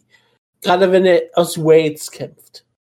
Was, das macht es für mich noch viel, viel besser. Äh, Was, er kämpft aus Wales? Ja. Seiner, ich glaube, er lebt in Wales heutzutage. Und Joe er Duffy. trainiert in Kanada. Wie, wo hast du denn her, dass er in Wales lebt? Bei Typology. Oh, ja, okay. Und ich glaube. Nee, ist okay, Wutke, mach einfach mal weiter. Ich glaube. Und ich, und ich glaube, ich glaube Typology dahingehend sogar. Ähm, warum sollte er nicht sein? Also ich und, glaube nicht, ich, ich glaube nicht oft Wikipedia, aber Wikipedia würde ich hundertmal eher glauben als. Laut Wikipedia ist aber Joseph Duffy auch ein iremierter römisch-katholischer Bischof von Clover. Und ich finde es eigentlich sehr schön, dass jemand äh, sein ja. ähm, ich bin mir sicher, dass du einen richtigen dass, dass er weiterhin ähm, so fit ist, obwohl er in den 34 geboren wurde. Also er hat Hitler noch miterlebt, Joseph Duffy. Und ähm, das macht es natürlich ähm, ihn zu einem richtig bekannten Kämpfer. Er ist 83 Jahre alt und er ist damit bereit für die UFC. Und so sieht er auch gar nicht aus. Also er ist sehr fit. Das ist, glaube ich, das sind die irischen Gene. Ich glaube, das macht das, das ist das Besondere an den Iren, dass sie auch im hohen Alter überhaupt Top-Kämpfer sind. Aber ja, ähm, Joe Duffy, einer unserer beliebtesten Kämpfer, weil er halt mal, wie gesagt, ein Ire ist und wir halten ja also jede Art von Kämpfer als Iren. Da ändert auch Niederlage gegen Joe Außer die echten. nichts dran. Das war ein toller Kampf und er hat eine wunderbare Submission gegeben mit Schlag geholt. Ich sage hier, Joe Duffy kämpft für die Ehre Irlands und er wird hier den Kampf auch eindeutig gewinnen und danach eine Kartoffel essen. Hoffentlich. Dann, als nächstes äh, reden wir nicht drüber, äh, Team Schlagkraft-Veteran Franz Zimmer gegen äh, Darren Stewart. Müssen wir nicht drüber reden. Ähm, dann haben wir natürlich Timothy, der Schneuzer Johnson, Heavyweight 101 gegen äh, Daniel Umlianchuk und der hat einen sehr illustren UFC-Rekord, Wutke. Da ist jeder Kämpfer was Besonderes. Ich lese ihn dir mal vor. Zuerst Nandor Guelmino besiegt in Toronto 2013, UFC-Veteran Nando Guelmino, der Hunde. Dann äh, mhm. Niederlage gegen Jared Rochold und Anthony Hamilton. Dann hat er den äh, Kämpfer, der gegen Adam Milstead gekämpft hat, Chris De La Roca besiegt. Dann Jonas Hype-Kämpfer, äh, Jais Danjo, eine Technical Decision abgetrotzt. Alexei Oleinik besiegt und dann gegen Stefan verloren sehr illuster. Gegen Timothy Johnson, der ähm, ja nicht weniger illustre Kämpfe hat, ist durch einen Sieg gegen Travis View in die UFC gekommen. Ja. Ähm, ein, ähm, wie hieß das, Jammer-Veteran? ja, Jammerpilz, ja. Ähm, hat äh, zwei, ist 2 und 2 in der UFC, hat gegen äh, Shamil Abdur, äh, Abdur Kimov äh, äh, gewonnen. Ein unfassbar hervorragenden Kampf gegen Jared Rochold geführt. Wo er den Kampf gewonnen hätte, wäre Jared Rochold nicht gegen ihn gefallen in der letzten Runde yep. und somit noch stehen geblieben. Hat Martin Tibura besiegt und äh, jetzt gegen Alexander Volkov in dessen UFC-Debüt verloren. Und ich sage, das wird ein Majority Draw. Ja, ich möchte und wie gut Tibura ist, haben wir ja vor kurzem gesehen. Also, das ist ein Killer. und genau. Ich muss, wir müssen noch äh, MMA äh, Schauspieler Veteranin äh, Charlize Theron hier einladen und zu Gareth McLellan und Martin Tibura befragen. Sie hat sicherlich Zeit für uns. Aber ja, ähm, Daniel Omalangchuk ähm, hat letzte Zeit richtig große Siege gefeiert. Klar, er ist auch mit Niederlagen in, gestartet in der UFC. Nee, er hat einen Sieg in der UFC gestartet über Nando Gumino. Hat dann gegen Jeff Groschot und Anthony Hamilton verloren. Dann kam dann eine große Siegesserie gegen Christian LaRocca, Jaris Danjo und Alexei Olinik. Und dann wurde sie vor kurzem gegen Stefan Schruff gestoppt. Für beide geht es ein bisschen ums Überleben, aber es ist Schwergewicht. Deswegen könnten sie auch ruhig weiterkämpfen. Es stört ja niemanden, die, wie die da sind. Ich sag mal so, Daniel Umalanchuk ähm, als Pole in, in England ist aktuell nicht sehr beliebt. Und das wird Timothy Johnson ausnutzen, um ihn ähm, klar auszunocken in der dritten Runde weil diesmal hat Timothy Johnson ähm, gelernt und wenn er äh, Omelancho trifft mit einem Uppercut, geht er diesmal einen Schritt zur Seite und Omelancho fällt zu Boden wie ein Baum und nicht auf die Brust von Timothy Johnson. Ja, dann haben wir noch Mark Edia Kisse gegen Temu äh, Pakalin. scheinbar Finne. Und äh, möchtest du was über Mark Diakise, äh, Diakise sagen? Ähm, ich, wüs ich wüsste Auch nicht, dass er in einem, dass er Post in einem schwulen Ah, Magazin. ja, stimmt, das war er. Ja, genau. Er hat in einem Schulmagazin Post und ein Interview gegeben, was ähm, relativ unterhaltsam war. Gut, dass du es gelesen hast. Ich habe nicht Ähm, ganz gelesen, muss ich ganz ehrlich sagen. Ah, die Bilder waren angeguckt, ne? Ja, das habe ich mir fast gedacht. Ähm, Tom Breeze, der ähm, mit sehr viel Vorschusslorbeeren in die UFC kam, äh, der es geschafft hat, Kahel Pendred zu stoppen, der äh, bei TriStar auch trainiert hat. Jonas hat sehr große Stücke auf ihn gehalten hat, bevor er einen schrecklichen Kampf gegen Sean Strickland verloren hat. Kämpft hier gegen den Holy War Angel aus der Bronx, gegen äh, Oluvale Bangbose, den der Nigeria. hat. Hier steht Residence the Bronx, Achso, Born ach, the Bronx. Ja, man kann es Nigerianer sein und in der Bronx sein. Born Lagos steht hier. Hier steht The Bronx. Was raised in a traditional middle-class Nigerian parents. Interessant, interessant, interessant. Er hat schon eine interessante ähm, äh, Lebensgeschichte und er hat einen der Nein. besten Nicknames überhaupt, er hat auch einen der besten Namen überhaupt in Sport. Ole Vase, Holy War Angel Bangbose, das sagt sich einfach so schön. Was? Olo Wale Bangbose, das, sagt Ja. sich einfach so schön. Das, das, das rollt von der Zunge. Und ich meine, er hat jetzt nur Niederlagen gegen Raya Hall und Cesar Ferreira. Und ich meine, Tom wie du angesprochen hast, hat einen riesengroßen Hype ausgelöst. Gerade Jonas hat ihn sehr, sehr abgefeiert. Der hat ja auch Ja. wirklich Phil Pendred ausgenockt relativ Ja. schnell. Keita Nakamura, ich meine, besser geht's nicht. Und so ein Strickland, gut, gegen den kannst du verlieren. Jetzt geht's halt hier um vieles. Es ist sein erster Kampf wieder im Middleweight. Ich glaube, er hat früher mal im Middleweight gekämpft, als er. Nee, er, ich glaube auch in seiner Karriere, seit er Pro ist, hat er immer im Welterweight gekämpft. Also es ist sein Debüt Middleweight. Wir werden sehen. Bisher ist es ja für viele Kämpfer gut gegangen, vom Welterweight ins Middleweight aufzusteigen. Und ich sag mal so, ist auch wieder einer der vielen Kämpfer, die in, in Kanada trainieren, was irgendwie scheinbar normal ist für britische Kämpfer heutzutage oder halt für ähm, auch für irische Kämpfer oder so in, in Kanada ist halt trainieren. Commonwealth. Außer du bist Ire, dann ist es nicht Commonwealth. Aber egal. Also es ist dann für sie nicht dasselbe, weil Irland ist halt nicht Teil von Großbritannien. Irland ist nicht Nordirland. Genau, Irland ist nicht Teil des, des Vereinigten Königreichs, muss ich natürlich sagen. Natürlich Ja, aber du es hast auch Großbritannien gesagt, oder nicht? Großbritannien, weil das ist ja, wenn du willst, die ganze Insel. Ist, ist ja auch egal. Ähm, Tom Rees gewinnt den Kampf hier gegen Bambose. Gut. Dann haben wir noch Leon Edwards gegen Vicente Luque, müssen wir nicht drüber reden. Ian Andrews gegen Brad jo äh, Johns, müssen wir nicht drüber reden. Scott Eskim und die Kreuzritter sind zurück gegen Bradley Scott. Und der Opener ist äh, Lina Landsberg, die ihr Debüt gegen Cyborg verloren hat. Kämpft Short Notice gegen Lucy äh, Pudilova. In Landsberg hat auch morgen Geburtstag, habe ich aber gar nicht vorgelesen. Ähm, Hast du nicht vorgelesen? Shame on you. Sie wird 35. Ich nehme an, man kann die Maincard auf Run Fighting sehen im Black Pass, wenn ich mich nicht irre. Ich kann mich irren. Vielleicht ist sie auch theoretisch da einsehbar, aber nicht abrufbar. Das weiß man nicht. Ich wünsche auf jeden Fall einen guten Start in die Woche. Bis nächste Woche. Macht's gut. Ciao, ciao. ciao, ciao. Mhm.